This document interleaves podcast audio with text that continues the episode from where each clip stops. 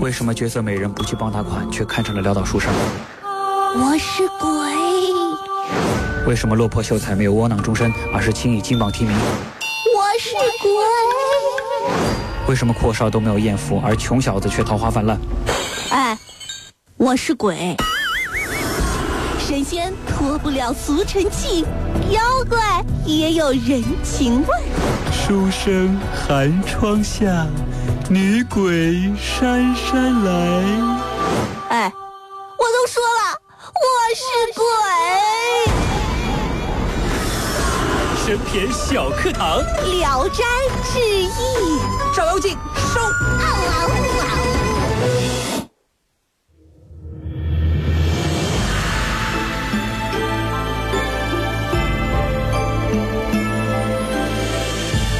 欢迎来到神篇小课堂，今天我们来继续说说《神篇聊斋》的第二集。 《聊斋之鱼去恶》当专家遇上了外行，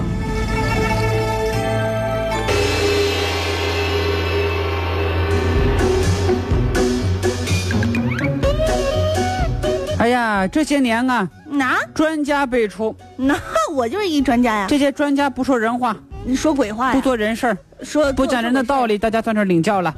不过这样的专家啊，也不是今天才出现，嗯，古代就有。嗯今天就说一说古代的专家是怎么回事儿。哎，古代又一个人啊，叫陶生瑜，陶生鱼怎么了？去参加乡试，住在这个郊外。嗯，这个时候呢，遇上一个叫于去恶的鬼。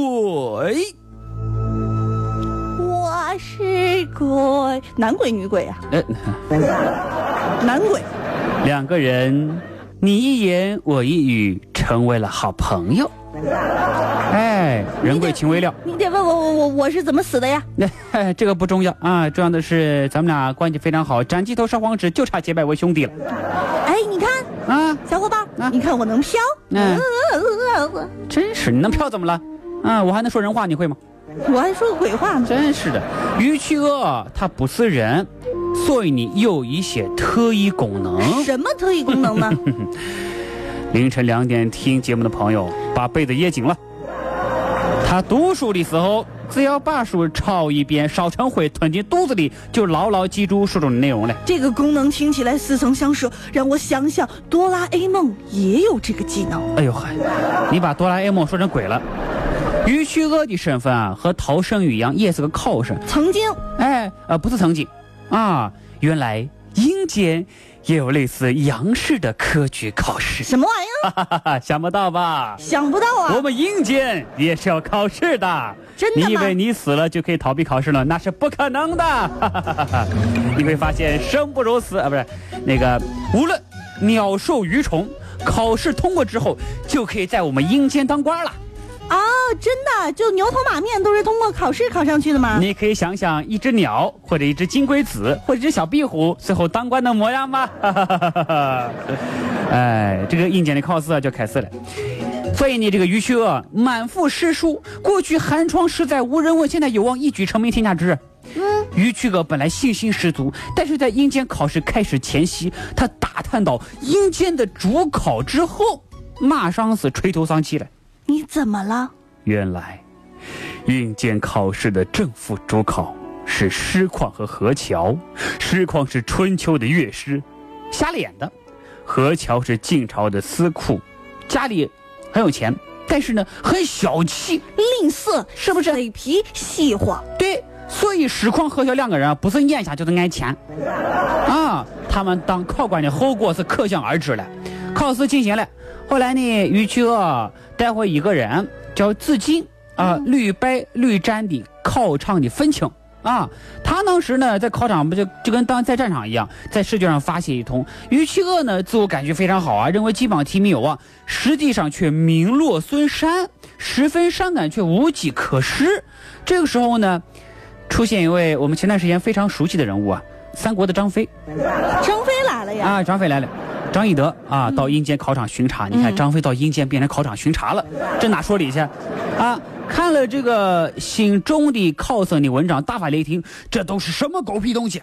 结果原来考取的考生啊，有三分之二被刷了下来，就是因为张飞张大哥不满意啊呀、这是好事儿啊是！不是？然后进行这个紧急补录。张飞看了于去的文章，嗯，这小伙文章写得好，不但马上录取他，而且推荐他当官儿啊。那么就跟过去一样，很多那他到底是神仙还是妖怪？谁？你说谁呀、就于去恶呀，是鬼呀、是鬼啊！啊，于秋不仅是鬼啊，他还是鬼官儿当然知道阴间的一些安排，他就安排刚才我们说的这个考场愤青啊，子敬先去陶胜于家居住，就是安排这个鬼啊去这个他在人间的好朋友家居住，你这什么玩意儿？就告诉他，我跟你说我也是鬼，但是你放心，我不害你，我是个好鬼，哎，我是好，我是这样最仁义的鬼。啊，我是开心鬼，现在我考我风是不鬼正官啊啊，估计你这两年考没有希望，但是几年之后呢，张飞会回到人间考场巡查，你那时候考就可以高中了，啊，这多好的好朋友啊！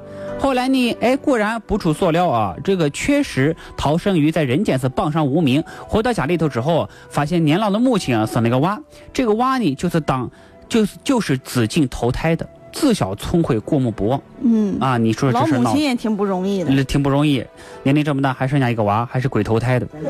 啊，几年之后呢，后来啊发生了集体的舞弊案，所所以很多当时考官啊撤的撤，关的关，杀的杀，考风随之转正了。啊，这是为什么呢？这就是因为张飞在暗中帮他，后来陶生这个时候才补录为贡生。嗯啊，据说张飞啊是个粗人啊，非但不读书啊、不写字。当然了，这历史上真实张飞不是这样子的啊。我们说是《聊斋》里说的张飞和刘备、关羽还写信，都是请别人代笔的啊。小说里边的啊，啊，都是这样子啊。后来呢，他假装看过之后啊，才把信发出去。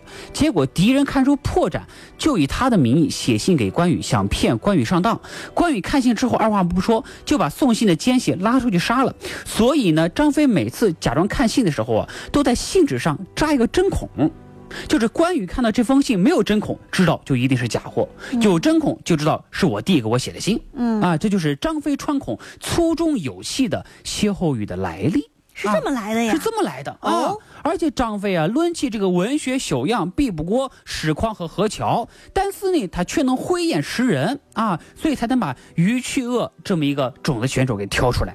啊，这事儿呢说稀奇也不算，呃，也不算稀不稀奇，因为当现在这个“专家”这个词儿啊横行之后啊，大伙听到就是一些专家说了，不能剥夺老百姓纳税的权利，专家说了，自行车的污染比汽车的污染还要大这类言论，所以这个时候专家的观点反不如外行的观点更正确，也不比外行有公信力，所以这个时候啊，张飞虽然说他的文学修养比不上史况和何乔，比不上这些所谓的专家，但是呢，他却能选出好的人才，这个难道告诉我们一个道理吗？什么呀？哎那就是求人不如求己啊呀、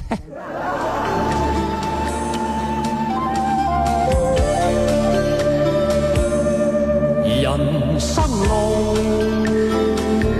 美梦似路。好了，今天说到的是一个男鬼，还是一个非常仁义的男鬼。那么到了明天，我们终于说到嗯了大家期待的女 鬼。哈哈，啊明天我们将来说一说神篇《聊斋》的第三回。 《聊斋之梦狐》狐仙娱乐的潜规则。